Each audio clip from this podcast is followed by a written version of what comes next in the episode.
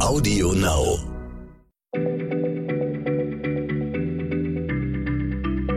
Schneller Schlau, der kurze Wissenspodcast von PM. Ja, herzlich willkommen bei Schneller Schlau, dem kleinen Podcast von PM. Ich bin Stefan Draf, bei mir ist meine Kollegin Nora Sager und es ist wirklich traurigerweise schon ganz schön her, dass ich mit Nora über seltsame Tiere reden durfte, weil das ist wirklich ihr Spezialgebiet. Aber Nora, zum Ausgleich und zum Trost hast du mir heute ein ganz besonders exotisches Exemplar mitgebracht, nämlich den Schnabeligel, der sich durch einige anatomische Besonderheiten auszeichnet. Nora, vielleicht kannst du uns den Schnabeligel erstmal kurz vorstellen, damit wir überhaupt wissen, mit wem wir es zu tun haben. Na klar, nichts lieber als das. Also, wenn wir vom äh, Schnabeligel reden, auch Ameisenigel genannt, äh, da meinen wir tatsächlich nicht nur eine, sondern wir meinen gleich vier Arten, die leben in Australien und auf Papua-Neuguinea. Und die am besten erforschte Art ist der Kurzschnabeligel. Und außerdem gibt es noch drei Langschnabeligel, die kommen nur auf Papua-Neuguinea vor. Die sehen alle im Grunde aus wie, naja, sehr propere Igel mit kräftigen Stummelbeinen, langen Krallen und mit einer sehr langen, dünnen Schnauze. Und in dieser sehr langen, dünnen Schnauze sitzt eine noch längere Zunge, die dann so hervorkommt und dann schlabbern sie damit Insekten auf, daher der Name Ameisenigel. Du, ähm, äh, mal ganz blöd, haben die Schnabeligel was mit dem Schnabeltier zu tun? Das lebt ja auch in Australien, ne? Und nur da. Ah, guck mal, Stefan ist ein Experte, sehr gut. Genau, also die Schnabeltiere und die Schnabeligel sind tatsächlich eng verwandt. Und ähm, beide vereint eine ganz besondere Art, wie sie ihre Jungen zur Welt bringen. Es sind nämlich die weltweit einzigen eierlegenden Säugetiere.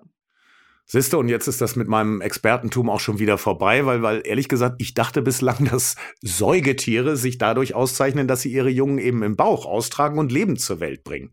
Ah, das habe ich ehrlich gesagt auch lange gedacht, aber eben nicht. Das ist nämlich wiederum das Alleinstellungsmerkmal der Plazentatiere, die, wie der Name ja schon sagt, eine Plazenta haben, also einen Mutterkuchen, der dann die Jungen während der Schwangerschaft im Körper der Mutter ernährt. Aber Schnabeligel und Schnabeltiere die legen Eier und aus diesen Eiern schlüpfen Junge, die dann wiederum mit Muttermilch ernährt werden.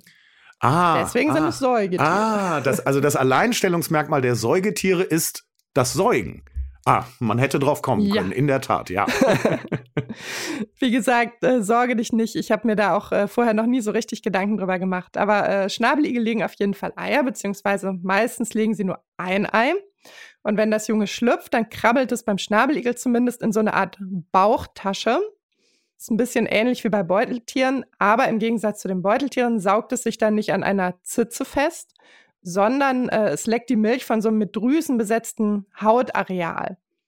Aber das eigentlich Unterhaltsame am Schnabeligel ist, wie diese Jungen überhaupt gezeugt werden. Warum überrascht es mich eigentlich, Nora, nicht, dass wir jetzt wieder auf Sexualpraktiken kommen? Manchmal habe ich wirklich das Gefühl, du suchst dir die Tiere aus, sie müssen sich nur sehr merkwürdig fortpflanzen, dann sind sie schon bei dir irgendwie. Also, leg los. Also, ich möchte erstmal richtig stellen, ich interessiere mich auch für Tiere mit unspektakulärem Liebesleben, aber vielleicht ein bisschen weniger. Bei den Schnabeligeln, da geht es eigentlich, da geht das Lustige im Grunde schon mit der Brautwerbung los. Da gibt es nämlich zwei unterschiedliche Strategien. Äh, und zwar gibt es einmal Populationen auf Tasmanien, wo es im Winter auf der Südhalbkugel tatsächlich relativ kalt wird. Und da halten die Schnabeligel Winterschlaf, fallen in so eine Art Winterstarre. Und die Forschenden haben beobachtet, dass die Männchen oft ein bisschen früher wach werden als die Weibchen. Und tatsächlich begatten sie nicht selten die Weibchen, während die noch in der Winterstarre sind. Oder die wachen dann, manchmal wachen sie auch kurz auf und schlafen dann wieder ein. Ich denke, man kann diese Strategie als Weg des geringsten Widerstandes bezeichnen. Ja, in der Tat. Du sag mal, wie, wie machen die Schnabeligel das überhaupt rein praktisch? Ich meine, sind diese Stacheln nicht ein Riesenproblem bei der Begattung? Äh, ja, tatsächlich. Es äh, bedarf einer gewissen Technik. Und tatsächlich ist es oft so, dass die Männchen äh, hinter dem Weibchen so eine kleine Vertiefung graben und dann robben sie sich so schräg von hinten ran und heben quasi mit einem Bein das Hinterteil des Weibchens ein bisschen hoch, um an die Kloake zu kommen. Denn bei den Schnabeligeln und den Schnabeltieren, äh, die gehören oder man bezeichnet sie im Gegensatz zu den Plazentatieren als Kloakentiere. Und zwar deswegen, weil Genitaltrakt und Harntrakt und After bei denen nicht getrennt sind, sondern weil quasi alle Ausgänge im Körper in eine einzige Öffnung münden, wie bei Vögeln. Und die nennt man eben Kloake. Ja, okay, das hatte ich schon mal gehört. Mhm. Aber äh, du hast ja vorhin gesagt, also Weibchen im Winterschlaf zu überrumpeln, das machen jetzt nur die tasmanischen Schnabeligel. Und, und gibt es da noch andere Herangehensweisen? Ja, es gibt auf dem Festfand gibt es noch eine andere Herangehensweise, die ganz speziell ist. Da gibt es nämlich das äh, Phänomen der Echidna-Trains. Also Echidna ist der englische Ausdruck für Schnabeligel. Und äh, bei diesen Schnabeligelzügen, da verfolgen eine Handvoll bis zu elf, hat man beobachtet, Männchen äh, das Weibchen in so einer Art Karawane. Und zwar jetzt nicht über ein paar Minuten oder über ein paar Stunden hinweg, sondern tatsächlich zum Teil über mehrere Wochen. Im Grunde so lange, bis sie das Weibchen dann irgendwie klein gekriegt haben und das kapituliert und dann ein Verfolger zum Zug kommt. Oh oder auch Gott. mehrere. Ich glaube, das ist gar nicht so richtig geklärt. Und äh, für die Männchen ist das aber richtig Stress tatsächlich. Äh, die verlieren nämlich eine Menge Körpergewicht bei diesen Verfolgungen. Ja, aber das ist ja auch wirklich, also Stalking vierter Grad, ne? Also das ist ja wirklich meine Güte. ja. Ich, ich glaube, wir können uns bei beiden Beispielen darauf einigen, dass der Schnabeligel kein Vorbild für menschliche Brautwerbung sein sollte. So, Nora, aber jetzt, äh, wir haben ja vor der Aufnahme schon ein bisschen drüber geredet. Also, liebe Hörer, jetzt kommen wir zum eigentlichen Aufreger, nämlich der Anatomie der Schnabeligel-Geschlechtsteile. Liebe Nora, deine Bühne. Also erst einmal möchte ich sagen, dass ich während einer Recherche noch nie so viele Dickpics angeschaut habe. Normalerweise ist der Penis des Schnabeligels äh, in der Kloake verborgen, man sieht den gar nicht, aber wenn er dann zu sehen ist, dann fällt sofort auf, er hat vier Köpfe. Er hat vier Köpfe, ja? Vier Köpfe. Also er hat einen Schaft und darauf sitzen vier Köpfe. Und von denen wiederum können immer nur zwei gleichzeitig irrigiert sein und sind es auch. Und das scheint den Vorteil zu haben, es gibt eine Forschungsarbeit dazu, dass der Schnabeligel mehrmals hintereinander ejakulieren kann, quasi immer abwechselnd zwei Köpfe einsetzen kann, und zwar ohne Wartezeit dazwischen. Wer sich tatsächlich anschauen möchte, wie das aussieht, der findet dazu eine frei verfügbare Fachveröffentlichung im Internet aus dem Jahr 2007 mit dem Titel One-Sided Ejaculation of Echidna Sperm Bundles. Ich würde empfehlen, sich das nicht auf dem Arbeitsrechner anzuschauen, es sei denn, jemand hat so einen ähnlichen Job wie wir und kann es rechtfertigen.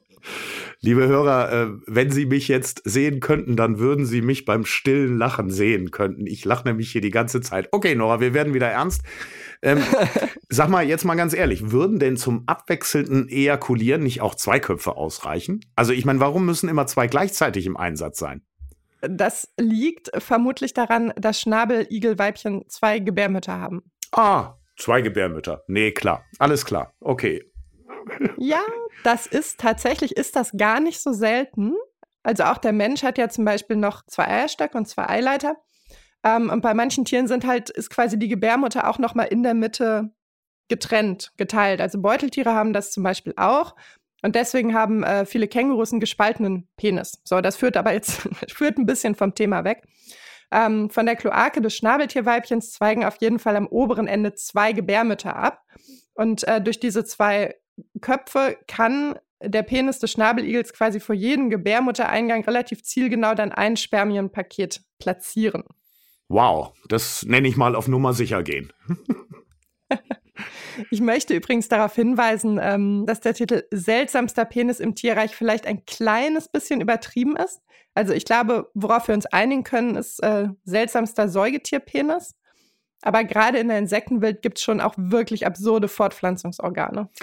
Äh, Nora, aber äh, die heben wir jetzt uns für eine weitere Folge auf. Wahrscheinlich googeln jetzt erstmal alle den Schnabeligelpenis. Genau, im Inkognito-Modus. Ja, im Inkognito-Modus. Das kann man keinem verdenken. Aber gucken Sie mal, liebe Hörer, es sieht lustig aus, wirklich.